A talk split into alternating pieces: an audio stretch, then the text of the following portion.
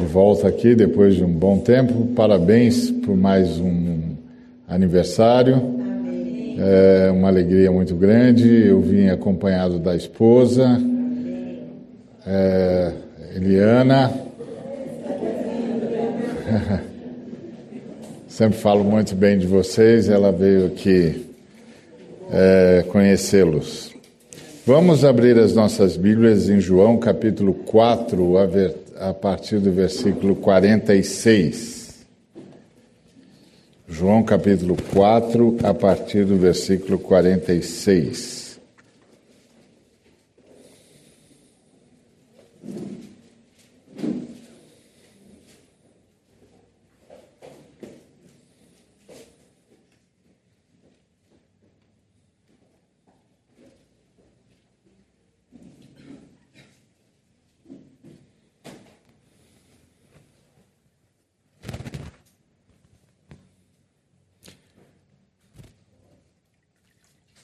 Dirigiu-se de novo a Caná da Galileia, onde, a onde da água fizera vinho.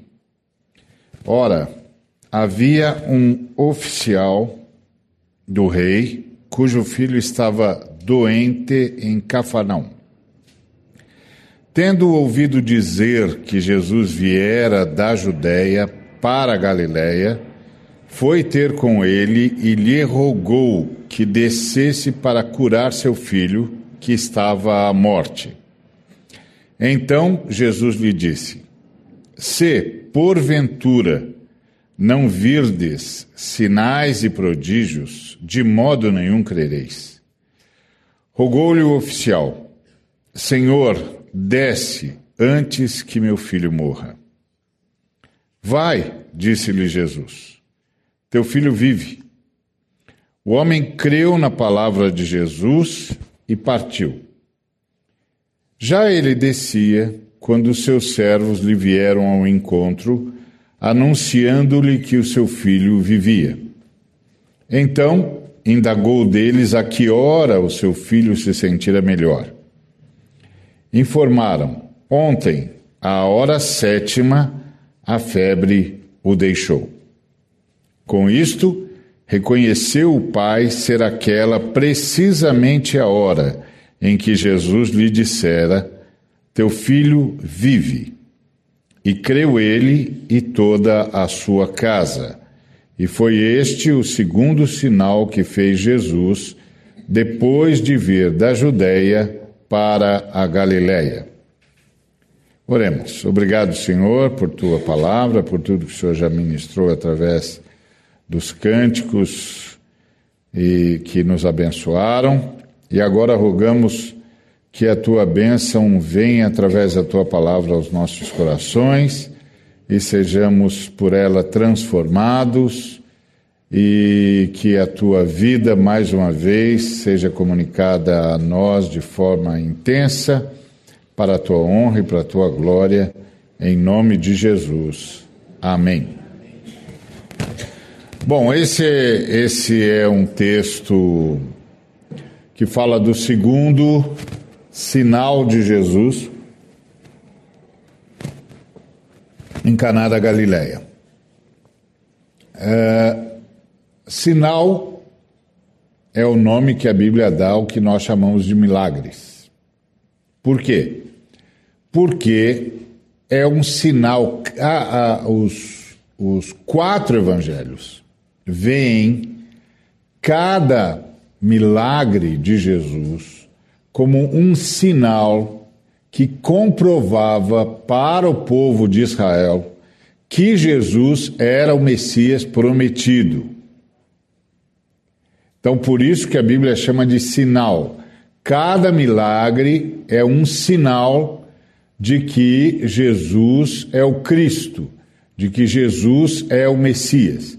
Quando você lê o, os evangelhos, você tem de lembrar que você está lendo tudo que Jesus Cristo fez para demonstrar aos judeus que ele era a pessoa que, de quem os profetas falaram. Tudo o que Jesus Cristo fez para que o povo de Israel o reconhecesse como o Messias. E isso é uma coisa que a gente não pode esquecer. Quando a gente esquece isso, a gente não consegue entender certos trechos do Novo Testamento. Por exemplo, ah, quando Jesus começa lá na cruz a dizer: ah, Deus meu, Deus meu, por que me desamparaste? Então, um montão de gente diz assim: que Jesus estava naquele momento dizendo: Deus meu, Deus meu, por que me desamparaste? Porque ele havia tomado sobre si todo o nosso pecado e Deus então não podia mais olhar para ele e ele então estava uh, com aquela angústia do Deus que não podia mais, do seu pai que não podia mais estar com ele, etc, etc. Essa interpretação está equivocada. Em nenhum momento o pai abandonou o filho.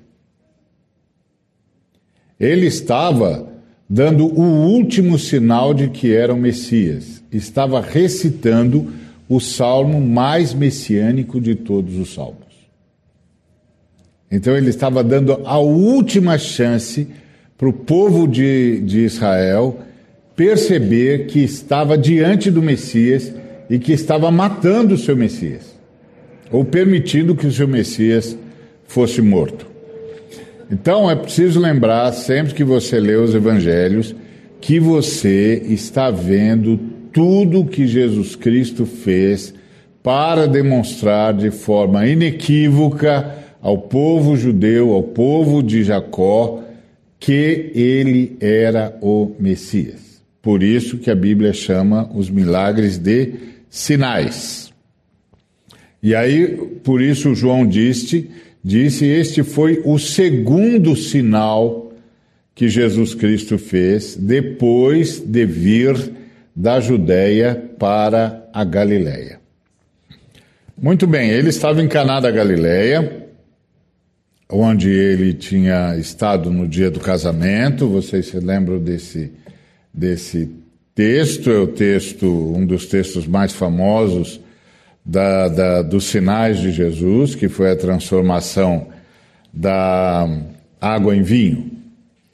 E, e aí um oficial do rei, uh, portanto um oficial do rei Herodes, alguém que prestava serviço ao rei Herodes, justamente o rei que havia assassinado eh, João Batista e que agora já começava a perguntar sobre Jesus, então esse oficial do rei, do rei uh, estava com um filho doente em Cafarnaum. Entre Cafarnaum e Caná da Galileia havia cerca de 25 quilômetros de distância.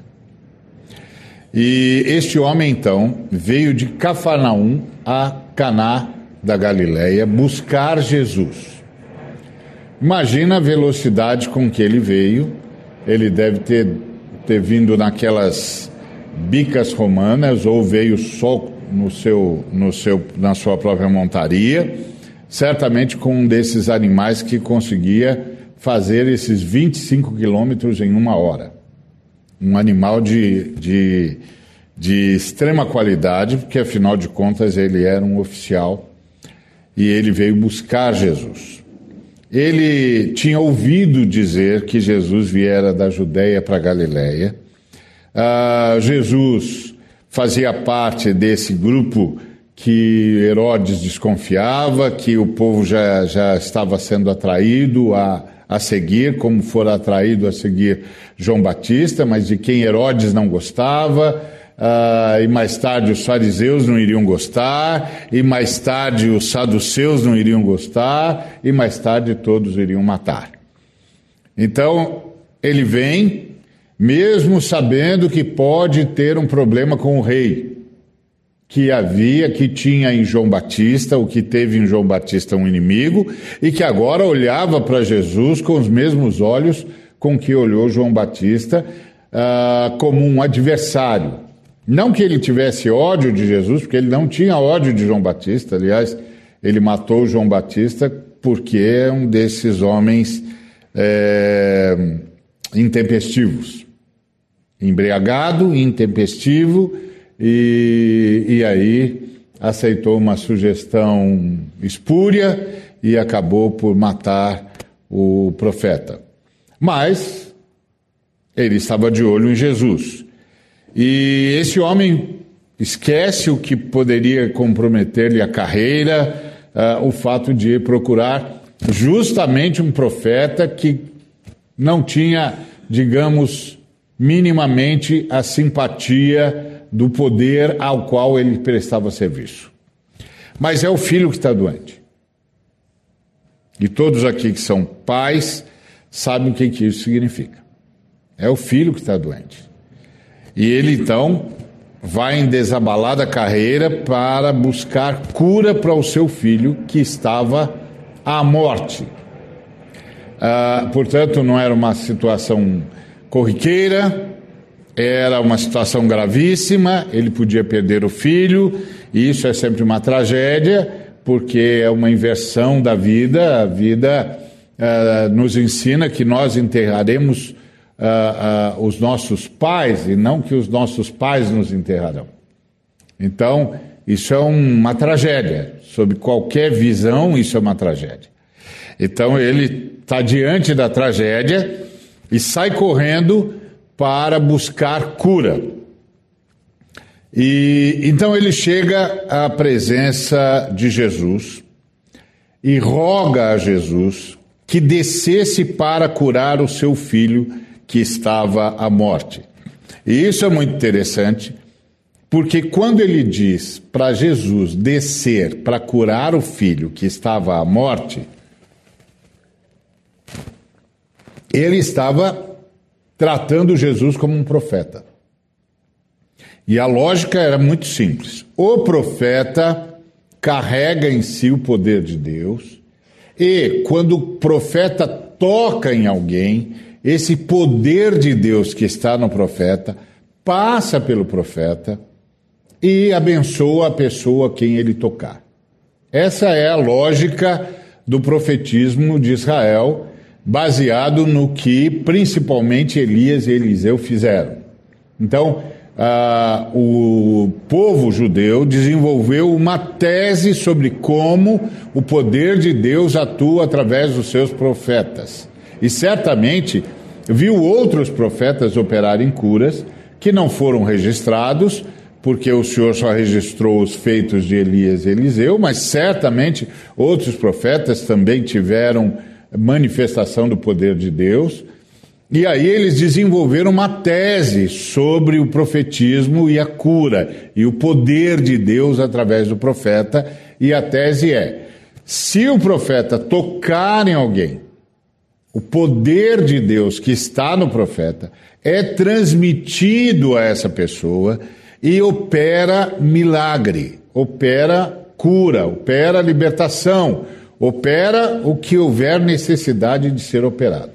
Então tem uma tese aqui, tem uma teologia aqui.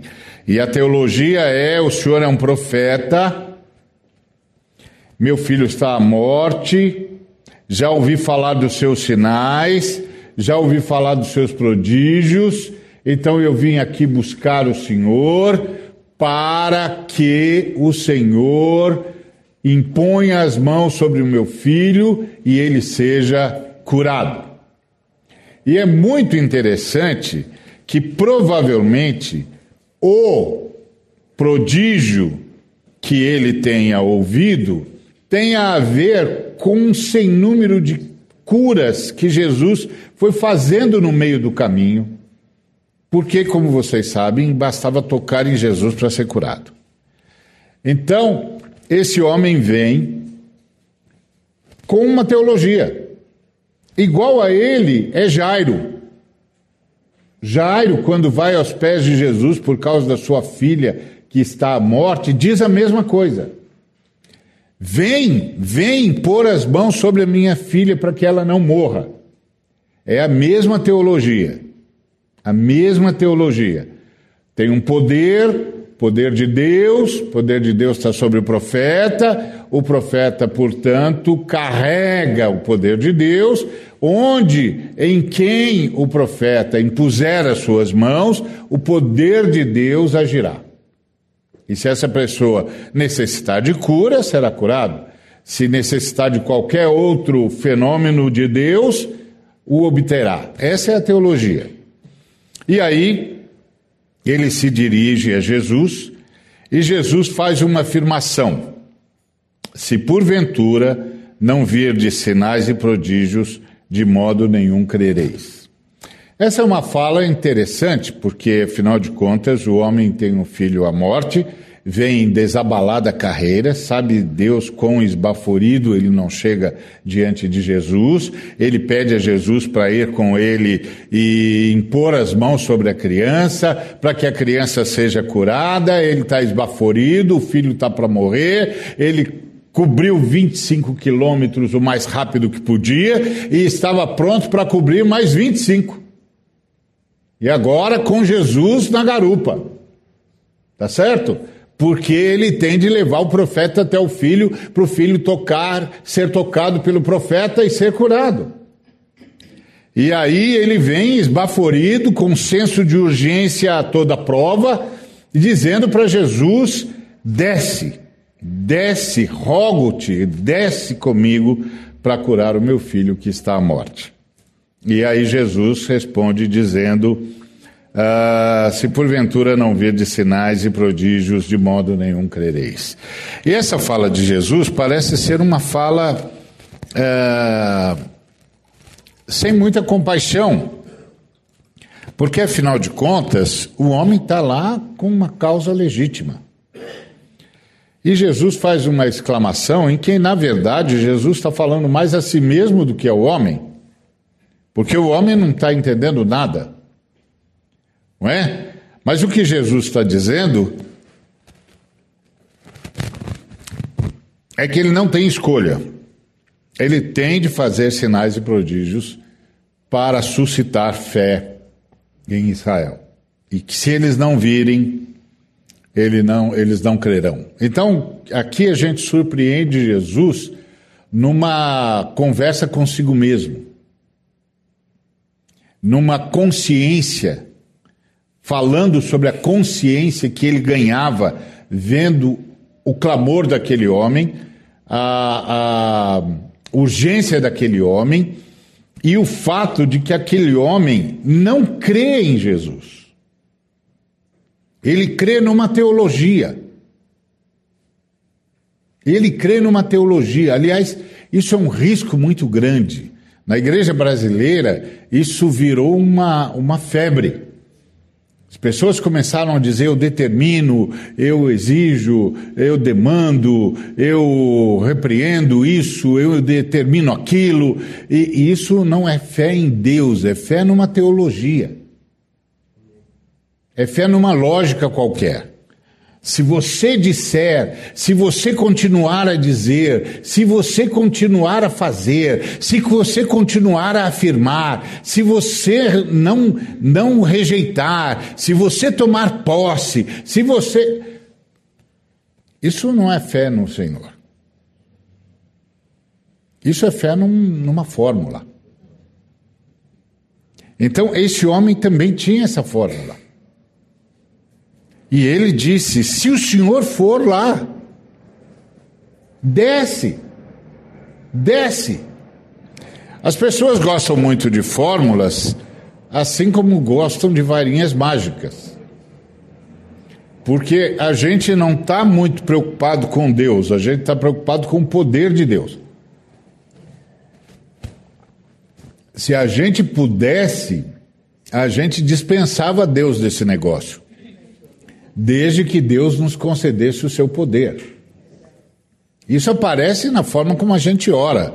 A gente diz tudo que Deus tem de fazer, a gente só lamenta que tenha de incomodá-lo porque a gente não pode fazer o que a gente já sabe que deve ser feito.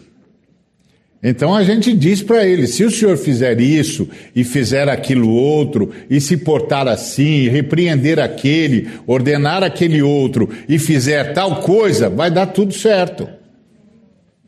Então, se o senhor não agiu ainda porque não tinha certeza de qual era a melhor forma, de qual era a melhor coisa para fazer, então eu quero informar para o senhor: a melhor coisa para fazer nessa situação é o senhor fazer isso aqui. Então o Senhor mexe no coração daquele, abre o entendimento daquele, libera aquele camarada daquela situação e o Senhor pode ter certeza vai dar tudo certo. E eu só estou incomodando o Senhor porque eu não tenho esse poder. Se eu tivesse esse poder, pode ter certeza, eu não incomodaria o Senhor sob hipótese alguma. Então, na verdade, na maioria das vezes, nós não estamos muito ocupados com Deus.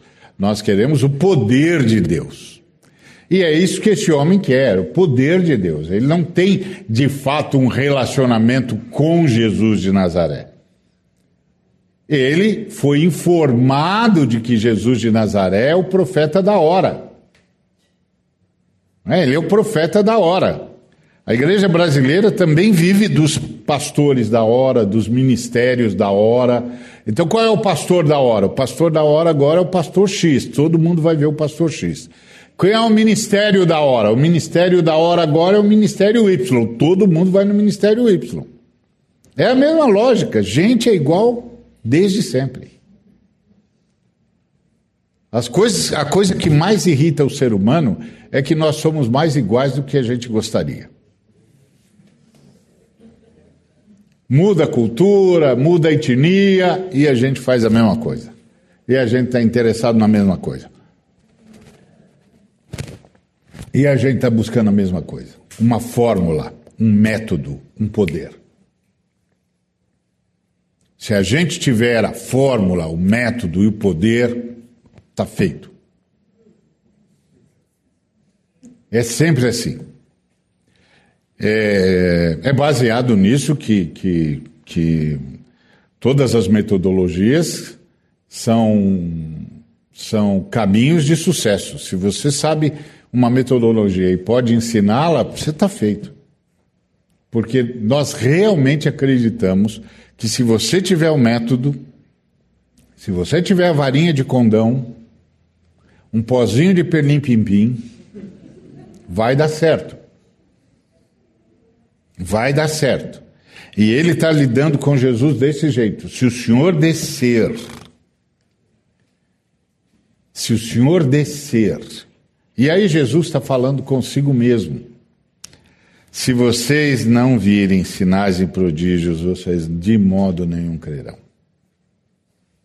É uma constatação de Jesus diante do nível de incredulidade do ser humano e como a incredulidade do ser humano traz uma demanda para Deus insaciável.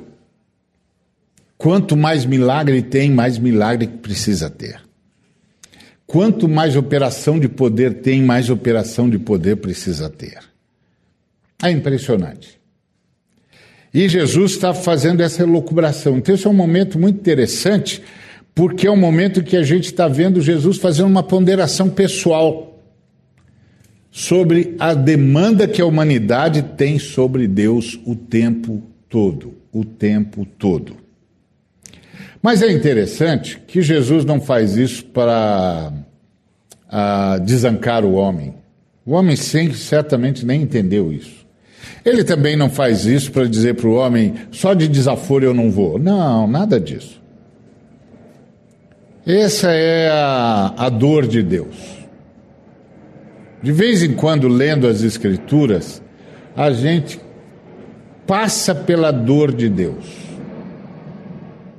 A dor de Deus. Aquele poeta do cancioneiro popular, o Catulo da, da Paixão Cearense, ele dizia que quem quiser conhecer o amor tem de conhecer a dor, e principalmente a dor maior, que é a dor de Deus.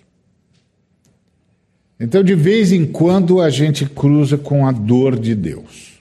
Esse aqui é um momento da dor de Deus. Se porventura não virdes sinais e prodígios, de modo nenhum crereis.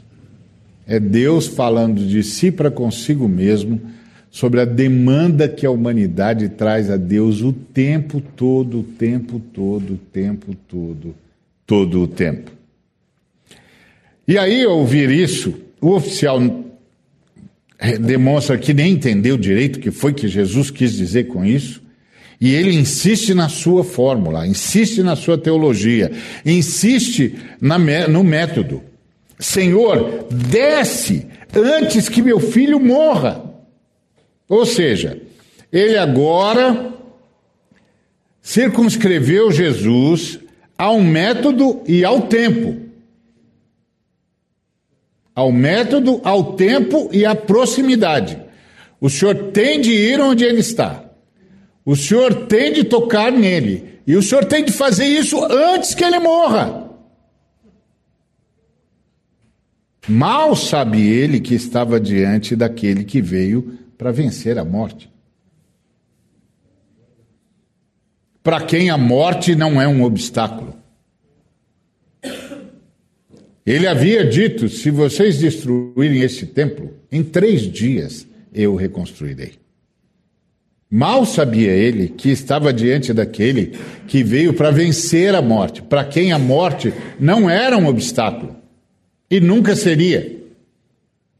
Mal sabia ele que estava diante da. Mal sabia ele que estava diante daquele que vai dizer a um homem sepultado já há quatro dias: Lázaro, vem para fora. Ou seja, ele não tinha a menor ideia de com quem estava falando.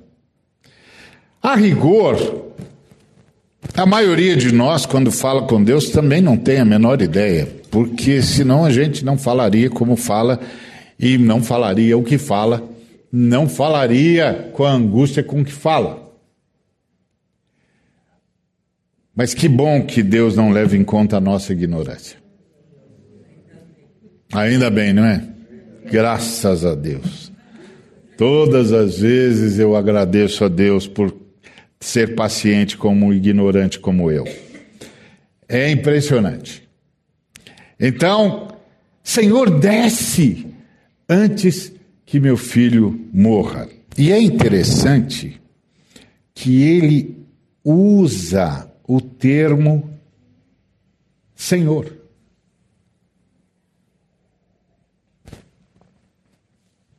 E que é muito curioso. Porque não faz sentido dar orientação a um senhor. Não faz sentido dar ordens a um senhor. Não faz sentido dizer a um senhor o que, que ele deve fazer. Então, senhor aqui é só pronome de tratamento. E esse é um erro que todos nós podemos cometer. Por isso que Jesus Cristo disse: Nem todo aquele que, todo aquele que me diz Senhor, Senhor, entrará no reino dos céus, mas aquele que faz a vontade do meu Pai que me enviou. Porque é possível falar Senhor com um mero pronome de tratamento. É um risco constante. E é interessante como nós pensamos que o profundo respeito a Deus está no tratamento. E nos esquecemos que o profundo respeito a Deus está no conhecimento. Conhecereis a verdade, e a verdade vos libertará. E esta é a vida eterna: que te conheçam a ti como Deus verdadeiro e a Jesus Cristo a quem enviaste. Interessante isso. É o nosso caminho. Nós somos assim. Senhor, desce antes que meu filho morra. Olha essa fala desesperada desse homem. Ele diz: o Senhor, contra o Senhor está a distância, contra o Senhor está a gravidade da situação do meu filho. Tá certo? Contra o Senhor está o tempo. O Senhor precisa vencer estes três obstáculos. O Senhor precisa vencer a distância. O senhor precisa levar em consideração a gravidade da situação do meu filho, que não esperará pelo senhor. Portanto, o senhor tem de vencer o tempo para poder tocar-lhe e o poder de Deus poder atingi-lo e curá-lo. E a resposta de Jesus é: vai, teu filho vive. Agora, o homem creu.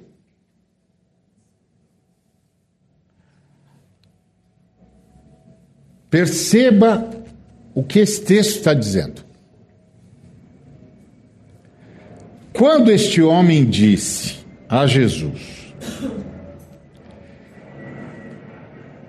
que fosse com ele, que descesse com ele para curar o seu filho que estava à morte, Jesus disse: Se porventura não verdes sinais e prodígios, de modo nenhum crereis. Mas quando Jesus disse: Vai, teu filho vive, ele creu, sem que houvesse sinal, sem que houvesse prodígio. O que, que aconteceu aqui? Aconteceu aqui um presente de Deus. Porque fé é a certeza das coisas que se espera e a convicção de fatos que não se veem. Quando Jesus disse para ele: Vai, o teu filho vive, nasceu no coração dele a certeza do que ele esperava. a cura do seu filho, a convicção do que ele não via, seu filho já estava curado. Isso é fé. Fé é um presente de Deus. Pela graça sois salvos mediante a fé. E isto não vem de vocês, é presente de Deus. Então, naquele momento em que Jesus disse àquele homem: Vai, teu filho vive. Aquele homem recebeu um presente de Deus. Ele creu, sem prodígio, sem sinal, visível. Porque o prodígio e o sinal aconteceu no coração dele.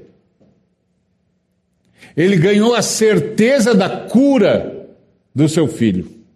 A certeza de que o seu filho estava curado. Pela convicção de que Cristo já o tinha curado.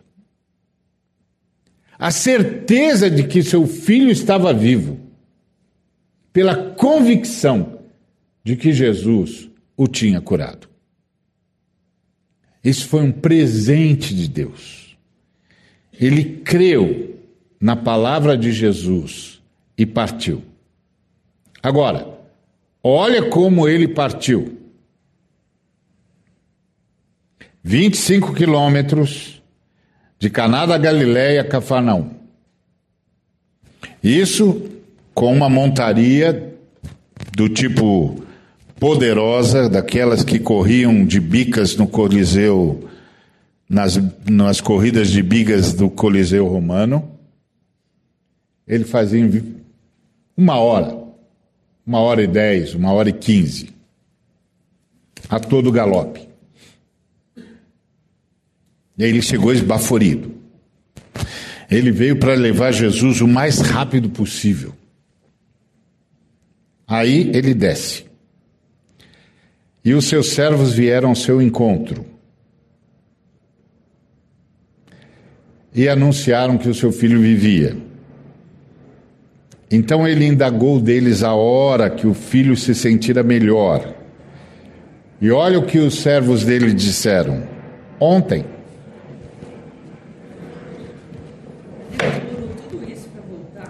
Ele descansou. Isso é o que a fé faz. Viu? Isso é o que a fé faz. A fé leva você ao descanso, porque enche o seu coração de certeza e de convicção. Por isso que a fé é um presente de Deus. Viu? Que coisa impressionante isso. O homem veio esbaforido e depois descansou, demorou um dia, a ponto dos servos saírem ao seu encontro. E aí, quando ele pergunta para os filhos, para os servos, quando foi que o meu filho se sentiu melhor? Eles disseram, ontem, na hora sétima.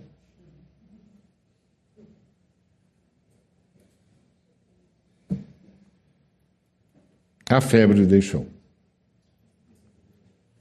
Ou seja, ele veio esbaforido e voltou absolutamente relaxado, sem forçar os animais. Sabe lá se não resolveu é, arranjar alguns negócios que tinha de ficar algumas pendências. Isso é o que a fé faz.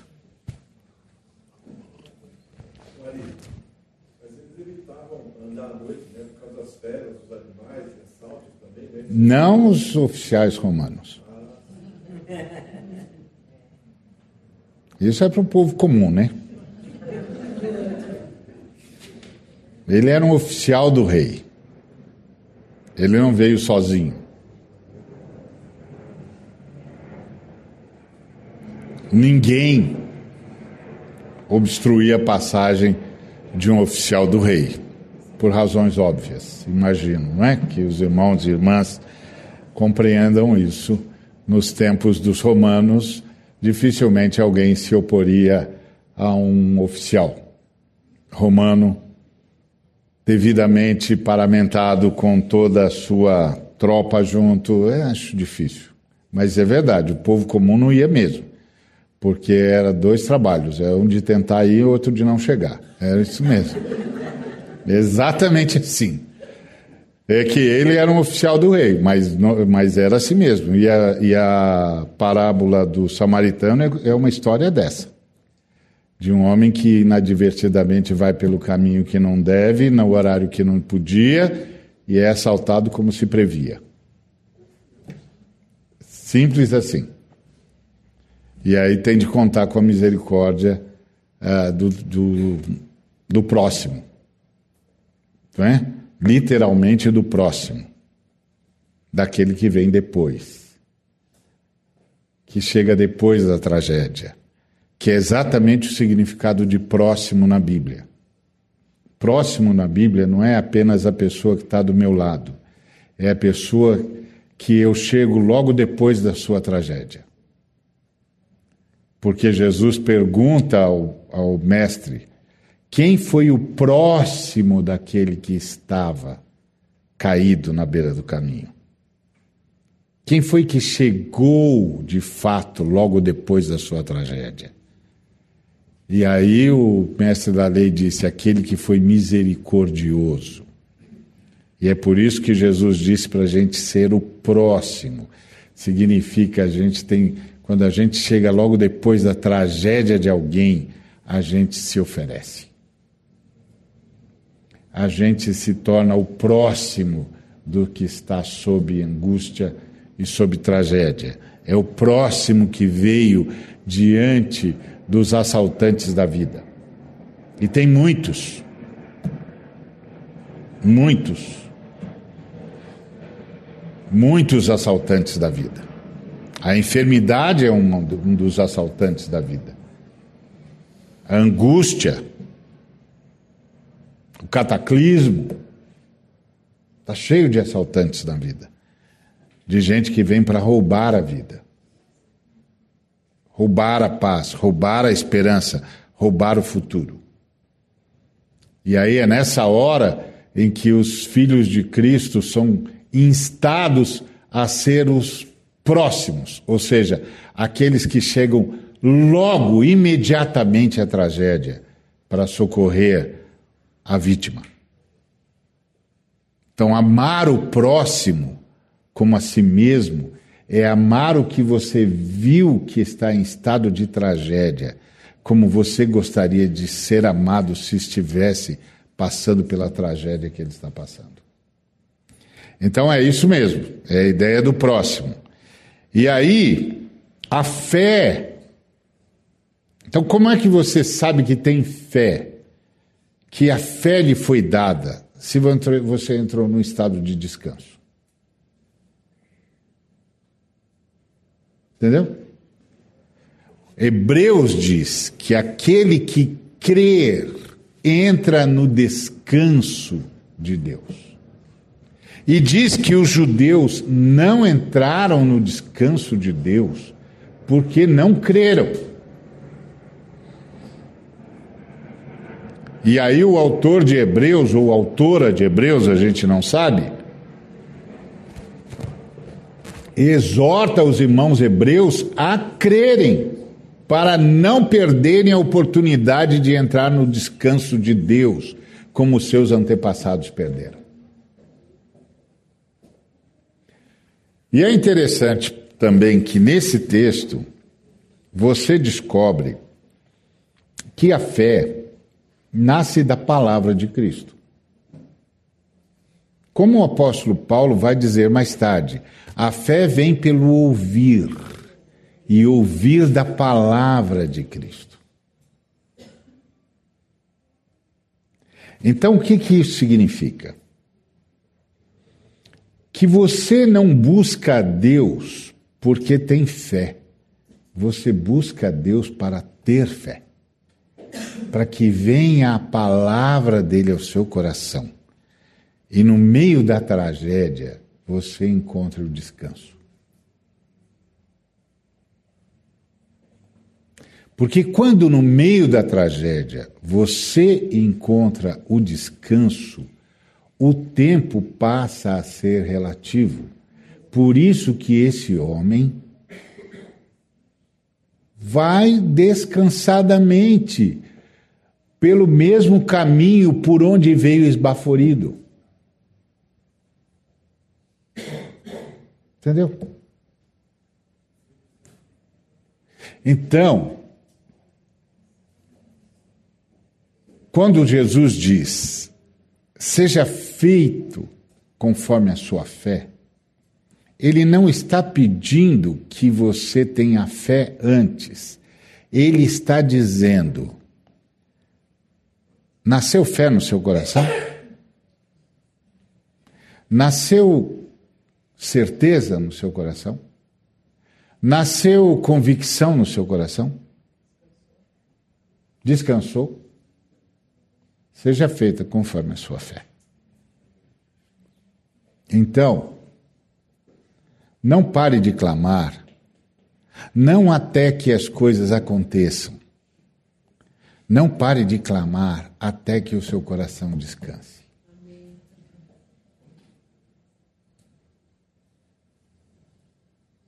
Entendeu?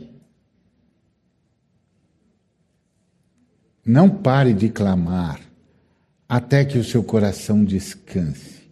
Porque quando o seu coração descansar, você recebeu a fé e será feito segundo a fé que você recebeu. E aí tudo mais se relativiza. As circunstâncias se relativizam. O tempo se relativiza. A distância se relativiza. Porque o homem creu na palavra de Jesus. Ele creu na palavra de Jesus. Não é que ele empresta crédito à palavra de Jesus, é a palavra de Jesus.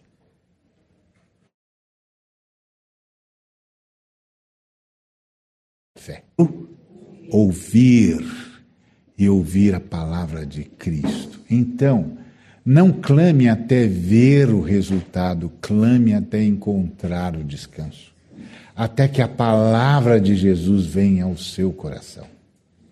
Quando a palavra de Jesus vier ao seu coração, virá a você a convicção do fato que você não vê e a certeza daquilo que você espera.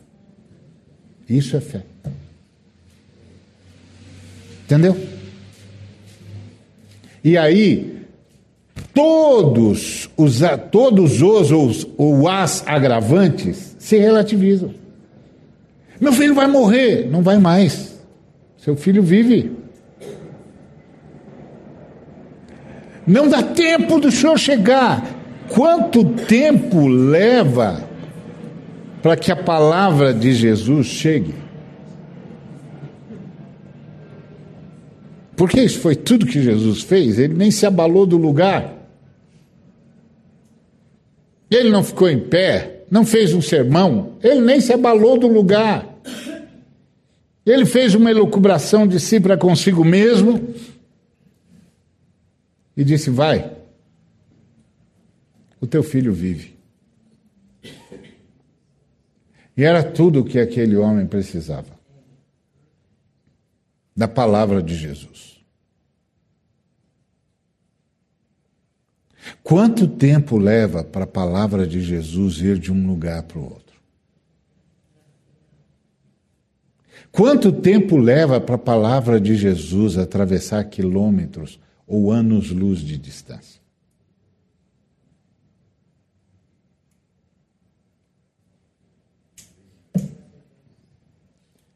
Que hora foi que meu filho ficou melhor? A hora sétima. A febre deixou o seu filho. E ele reconheceu. Foi na hora em que ele disse: Teu filho vive. Quanto tempo leva para a palavra de Cristo atravessar as distâncias mais longínquas do universo? o universo obedece à palavra do Cristo. Vai! Teu filho vive. Imagina o susto. Assim, na hora que Jesus falou, vai!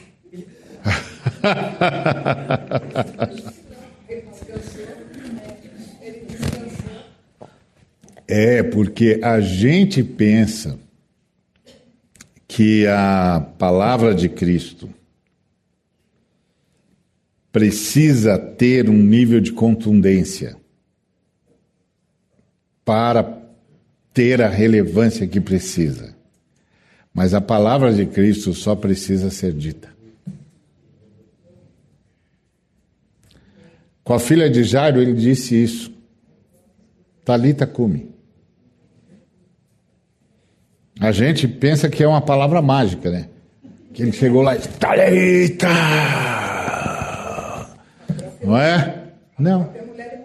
Exatamente. Ele só disse: Menina, levanta. O menino levantou. Vai, teu filho vive. E aí o coração daquele homem se encheu de descanso de paz. Deixo-vos a minha paz. A minha paz vos dou. Não vou lá dou como o mundo dá. O mundo da paz, entre aspas, dá. Se você precisava que a, que a cadeira estivesse aqui, você chega e a cadeira foi posto, ah, ainda bem. Mas você precisa ver.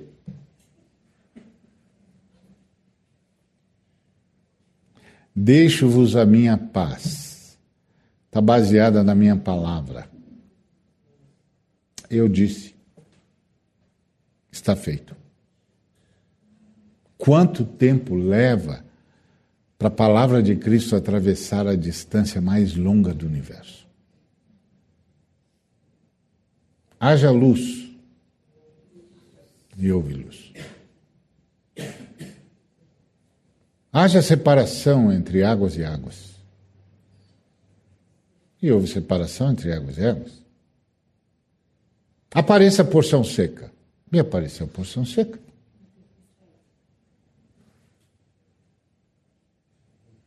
Quanto tempo leva para a palavra do Cristo produzir o que disse?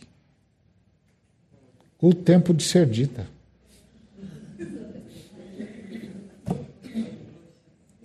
É simplesmente o tempo de ser dito. Então nós não oramos para que Deus faça, nós oramos para que Ele diga. Dá-nos uma palavra. Foi o que Jesus elogiou no centurião.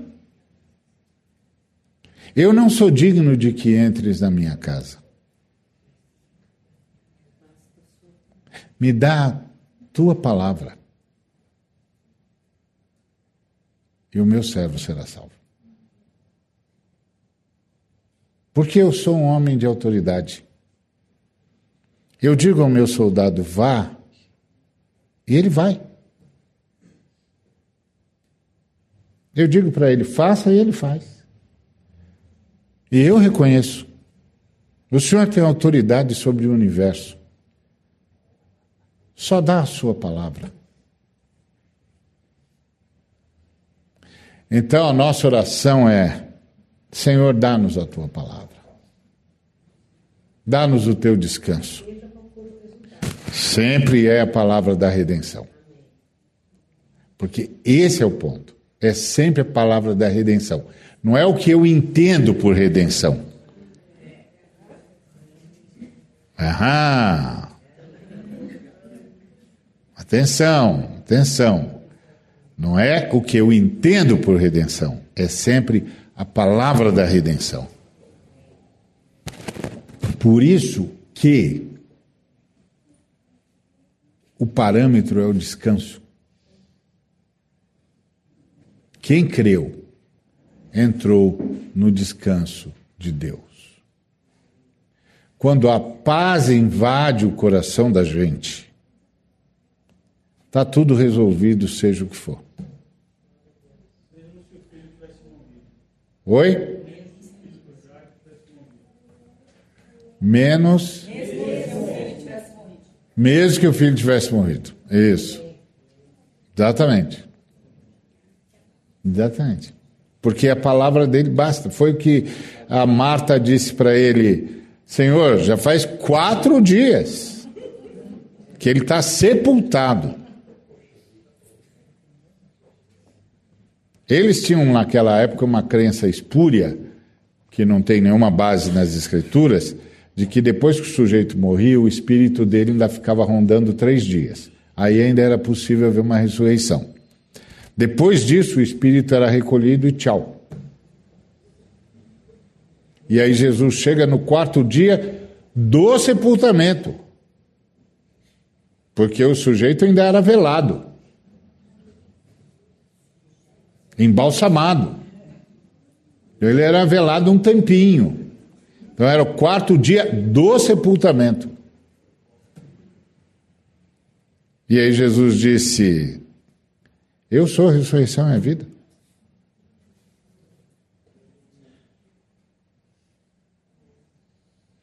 Quem crê em mim, ainda que esteja morto, viverá. Então, aí ele simplesmente disse: Lázaro, vem para fora.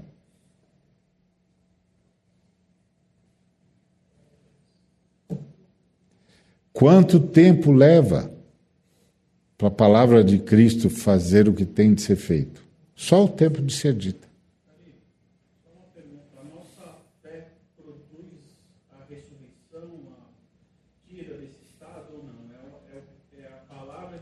Ah, a nossa fé não produz, a palavra de Deus é que produz fé.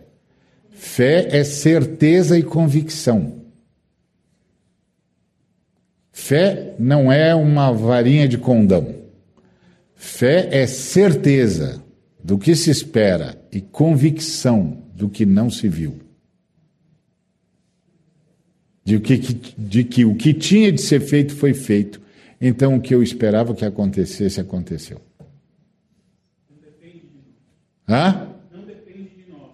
Não, é, é fé é presente de Deus. Agora, o Senhor nos chama a orar. Nos chama a orar. Vinde, disse o Senhor. Vinde. Vem conversar comigo. Vem conversar comigo. A gente prefere ter palavras mágicas. Porque a mágica é a arte de, de manipular o poder espiritual, ou de julgar-se capaz de manipular o poder espiritual. Por isso, palavras de ordem, eu determino, eu isso e aquilo. Isso não quer dizer que a igreja não tem o poder da ministração. Mas isso é uma outra história. Isso é uma outra história. Nesta história, nós estamos falando de fé. E a fé gera descanso.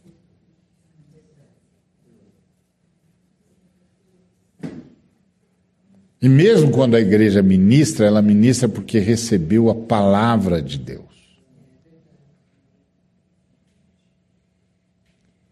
Mas isso é uma outra história. É, tá certo. Fica uma próxima. Então, é. tá certo. Então percebe, essa, esse texto nos demanda o seguinte: primeiro, vá ao Senhor. Vá ao Senhor. Vá ao Senhor. E não tenta disfarçar o que você não tem. Vá ao Senhor. Se você está se sentindo angustiado, vá ao Senhor. Se você está com medo de que vai acontecer a tragédia, vá ao Senhor. Se você acha que está premido pelo tempo, pela vida, pelas circunstâncias, pelos desatinos, vá ao Senhor. Agora, não saia da presença do Senhor até que o seu coração encontre descanso, porque o que precisa mudar é o seu coração. E o seu coração muda à medida que a palavra do Senhor é dita. E quando a palavra do Senhor é dita, tudo que tem de ser feito está feito.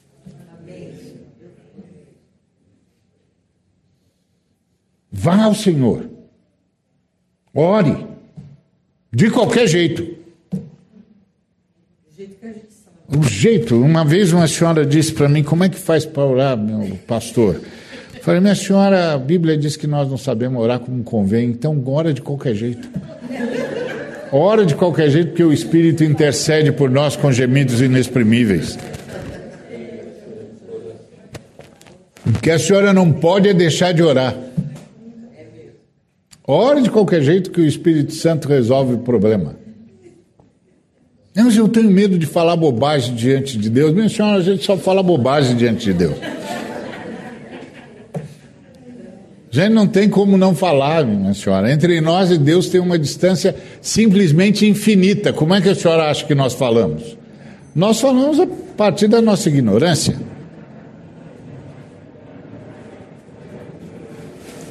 Vá ao Senhor. Eu gosto muito daquela parte de Gênesis que diz que houve tarde e manhã o primeiro dia, e assim sucessivamente. Que é um sentido anti-horário, não é? Porque o sentido horário é manhã e tarde. Mas aí você pensa em tarde e manhã é um sentido anti-horário. Então, na minha perspectiva, aquele texto nos chama atenção, entre, obrigado querido, entre outras coisas, para o fato de que eu estou indo a Deus da minha angústia, mas Deus está vindo a mim da vitória de Cristo. Então é como se ele dissesse para mim, filho, você está aí desesperado, angustiado, mas eu já estou vendo você aqui em Cristo. Eu já estou vendo você aqui brilhando como a luz do meio-dia. Isso quer dizer, filho, que seja lá o que for que está te deixando desesperado, já passou. E você venceu. Então é tarde e manhã. A gente está indo assim, ele está vindo. Ele vem da vitória do Cristo. Então tudo que nós precisamos é da palavra. Então vá ao Senhor, ore, e ore com a intensidade que a dor chegou até você. Não tente ser herói, o senhor não está precisando de heróis. Acho que Vá. a maneira mais correta de orar é falar o que está sentindo. Fala o que está no coração, fala com a intensidade da dor, porque quando a palavra vier, a fé virá. E quando a fé vir ou vier, você descansa. E se você descansou, é porque está feito. Você me fez viajar uns anos atrás da minha vida, numa pequena, de marido desempregado, sem casa para morar. E o Senhor falou que, que ele estava à frente e que não era para me preocupar. Pronto. E é, tudo aconteceu comigo. Geralmente é assim, irmã. É impressionante que isso se repete há dois mil anos. Não é impressionante? Deve ser disso que a Bíblia fala quando retrata Deus como fiel. Porque é isso mesmo, ele fala, acontece. Um negócio impressionante isso. Então, esse, isso que a gente deve guardar no coração. A certeza de que não importa o que está acontecendo, eu vou buscar a palavra do Senhor. Eu vou buscar a fé que preciso para esse momento. Porque é disso que eu preciso agora, de fé. E às vezes a gente diz para o sujeito ter fé como se ele pudesse produzir fé. Fé é um presente de Deus. Vá falar com ele. Ele vai fazer você crer. Ele vai operar o sinal e o prodígio no seu coração. Ele disse: Se vocês não virem sinais e prodígios, de modo nenhum crereis. Mas aí, ele faz o sinal acontecer no coração do homem, o prodígio acontecer no coração do homem. O homem descansou descansou a tal ponto que não está mais esbaforido e não saiu mais em desabalada carreira. Por quê? Porque se ele saísse em desabalada ca carreira, era para ir confirmar se o que Jesus disse era verdade ou não. Não precisa mais. A fé vem pelo ouvir e ouvir a palavra de Cristo. E Cristo falou. Agora, qual é o segredo desse milagre? Ir ao Senhor Jesus. Ir ao Senhor Jesus. A gente não produz fé, a gente recebe fé. É um martírio. Às vezes eu, eu vejo uns irmãos dizendo, pastor, eu estou tentando crer, eu estou tentando crer. E eu digo, não tente crer, meu filho. Você vai buscar isso onde? Vá buscar o Senhor. Você já não crê que o Senhor existe? Creio. Você já não crê que o Senhor abençoa os que o buscam? Creio. Ué, isso já basta, filho. Vai lá falar com ele. Já está bom. Não, mas eu não tenho de crer que ele tem poder para fazer. E você acha que ele não tem poder para fazer qualquer coisa, querido? Mas e se ele não quiser e você acha que ele não quer o melhor? Não, ele quer o melhor. Então vá lá, meu filho. O melhor está lá com ele, não está aqui comigo, não. Se tivesse, eu não sonegaria você, mesmo que fosse tentado, mas não faria isso porque eu tenho medo de Deus. Mas não está comigo, querido. Está com aquele que reina e vive para sempre. Vai, eu vou junto com você. Se ajoelha, eu vou ajudar você em oração. Vamos juntos lá. Até que o Senhor fale ao seu coração. E você creia. E aí você entrará no descanso de Deus. Então, às vezes, a gente fica demandando dos irmãos o que eles não podem dar. Fé cristã não é uma fé de tarefas, é uma fé de poder. Entendi eu, Senhor. Em oração. Vai lá e fala com a força da dor que bate na sua alma. Com a força da angústia que bateu na sua casa. Fala. Fala. E não saia de lá até ouvir. Você não falou? Fica até ouvir. Se precisar de ajuda, e a gente sempre precisa, chama os irmãos para irem falar junto com você. Não pare de falar até ouvir. Porque quando você ouvir, tudo mais terá sido relativizado. Não haverá mais pressa, não haverá mais angústia, não haverá mais desespero. Mesmo que você não veja imediatamente, como o homem não viu. E também ele estava a 25 quilômetros de distância, numa distância que a todo galope ele faria em uma hora, uma hora e dez, e que Jesus cobriu em um nanosegundo. Não dá para competir com a velocidade de Deus. Teu filho vive. Acabou. Não dá para chegar, não dá para chegar nem junto, quanto mais mais rápido.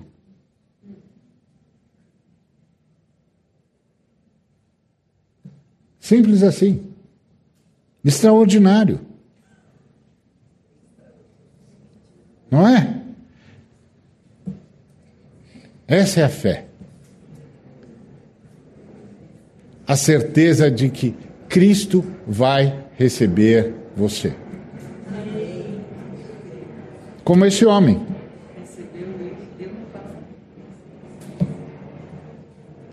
Ele foi e Jesus o recebeu e recebe a todos nós o tempo todo. O tempo todo.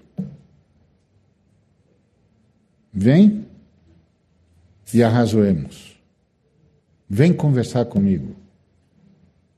Vem com a sua dor, vem com a sua angústia, vem com as suas dúvidas. Venha. Fala.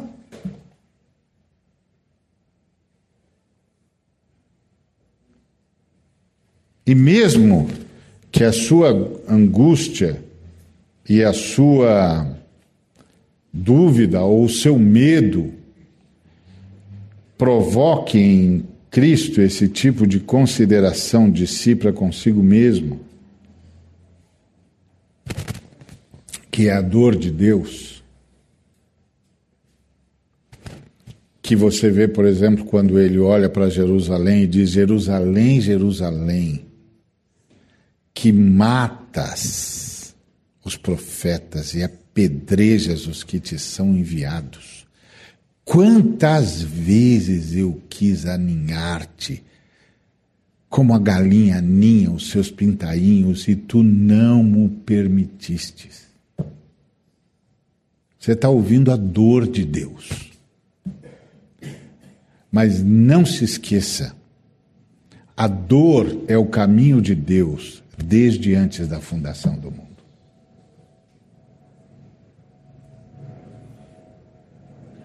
Ele se fez dor para que pelas suas pisaduras fôssemos sarados.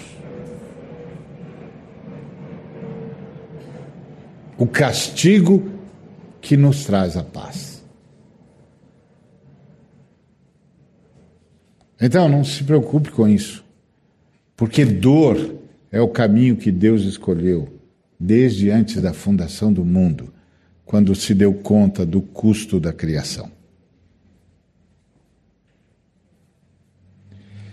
Então, nesse ano a mais de que vocês tenham o privilégio de se reunir como igreja de Deus, que é um privilégio, um privilégio. E se vocês orarem, ah, se vocês orarem, se nós orarmos, ah, se nós orarmos, nós veremos a palavra de Deus cruzando distâncias em frações de segundos. E veremos o universo se mover, porque o universo atende à palavra de Cristo.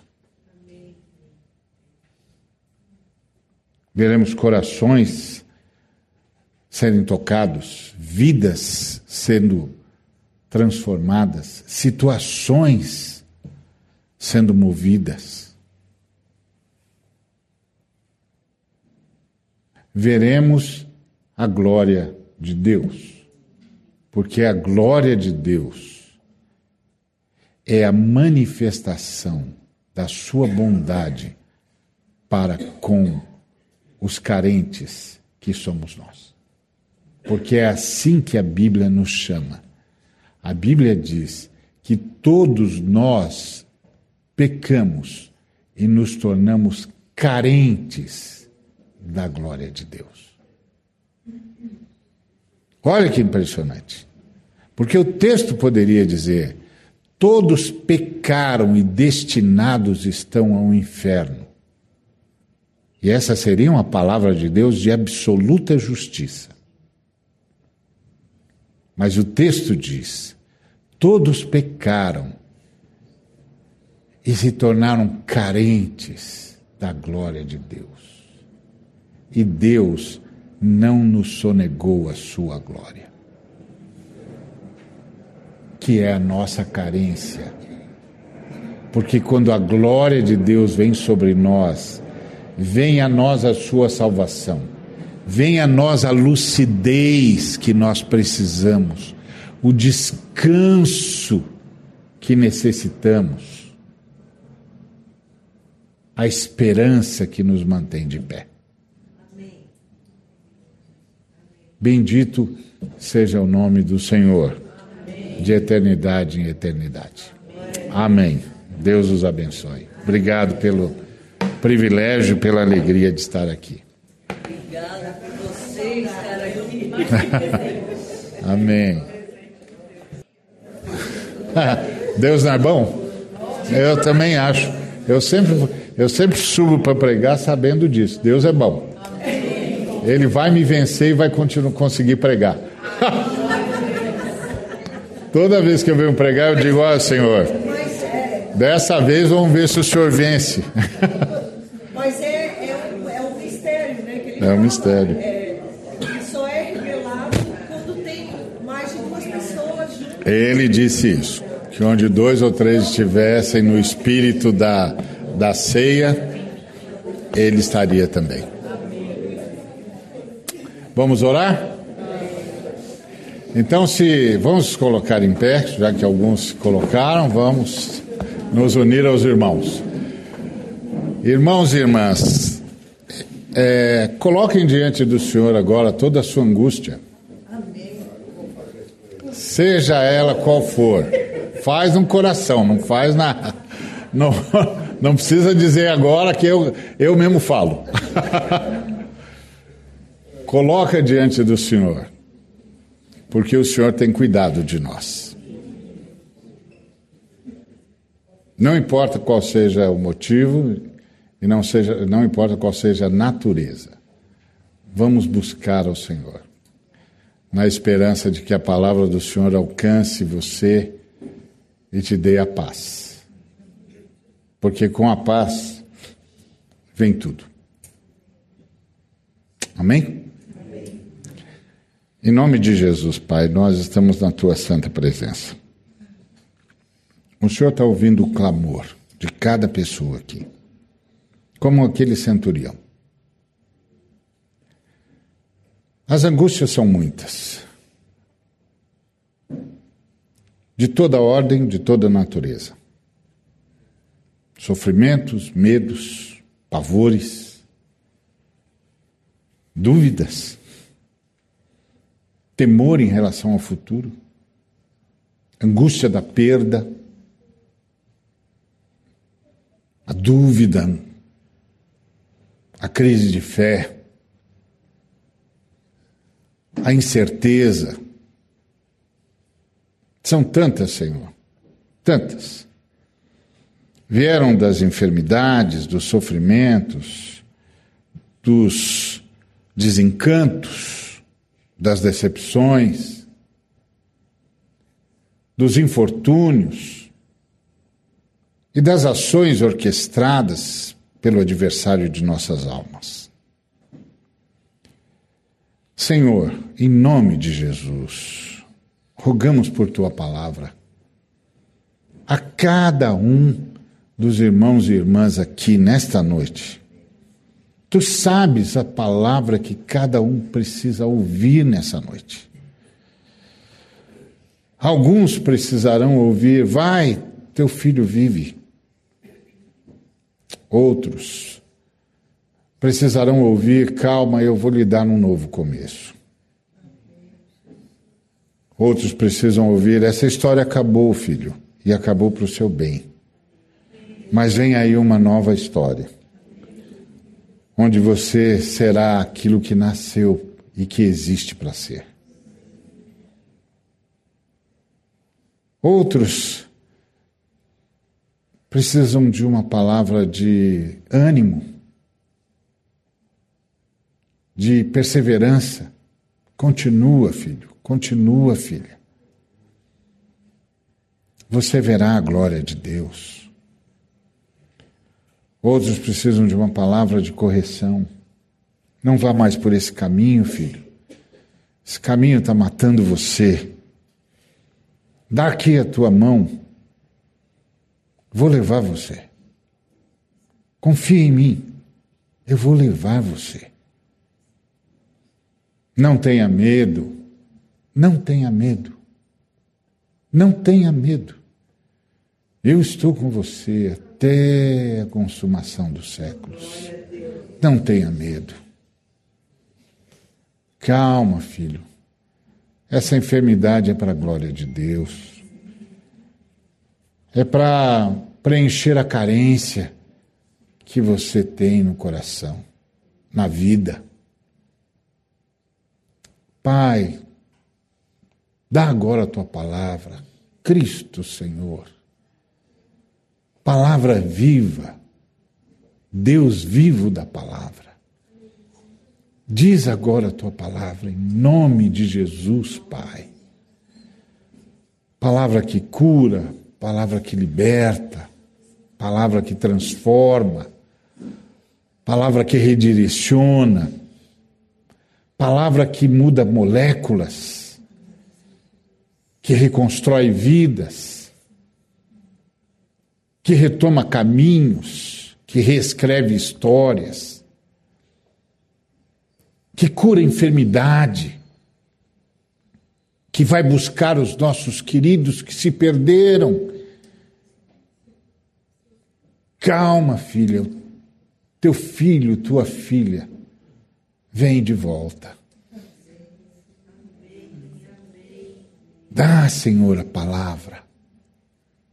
A palavra que produz descanso, que gera vida, que gera paz.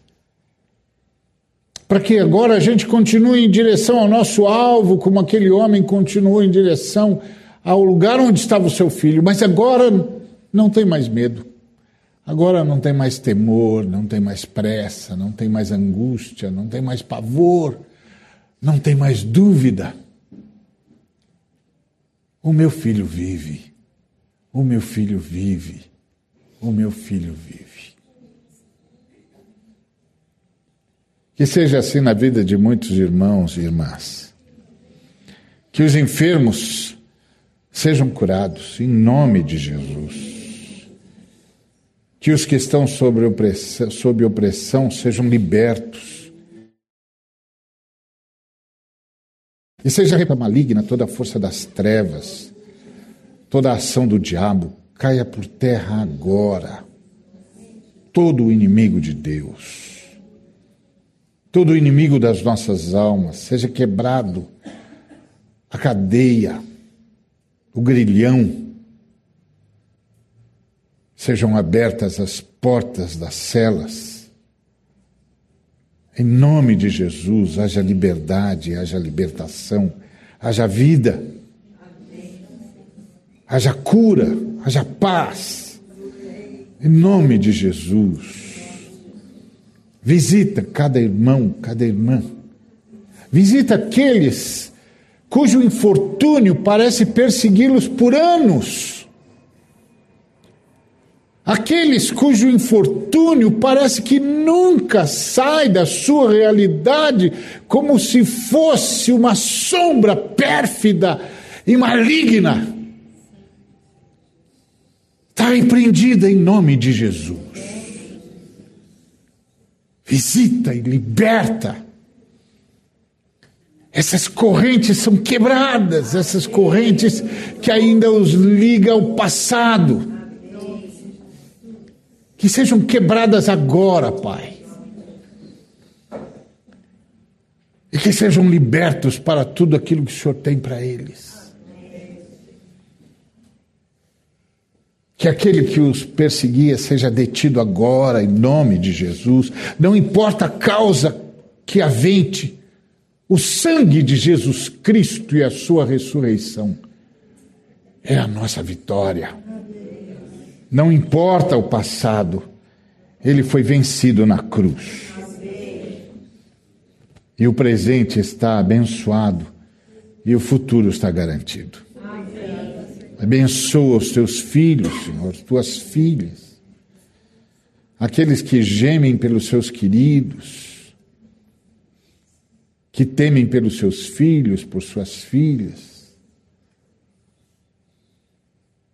que a tua palavra de proteção venha ao coração deles. Porque os teus braços alcançam onde os nossos não conseguem chegar e abraçam o que nossos braços não agarram e nem tocam. Visita com a tua paz que excede todo o entendimento.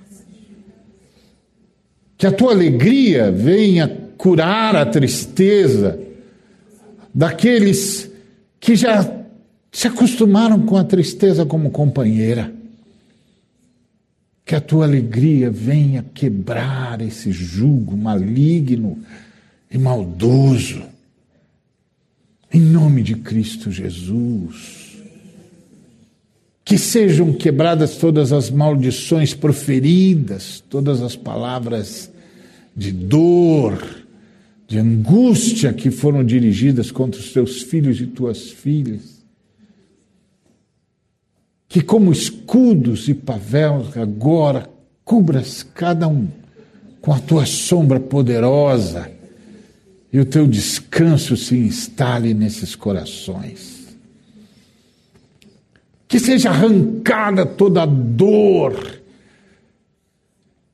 que funciona como um castigo na vida de gente que não consegue se libertar do que sofreu. Libera, Senhor, perdão no coração e libera os corações para o perdão. Em nome de Cristo Jesus. Amém. Que Deus os abençoe.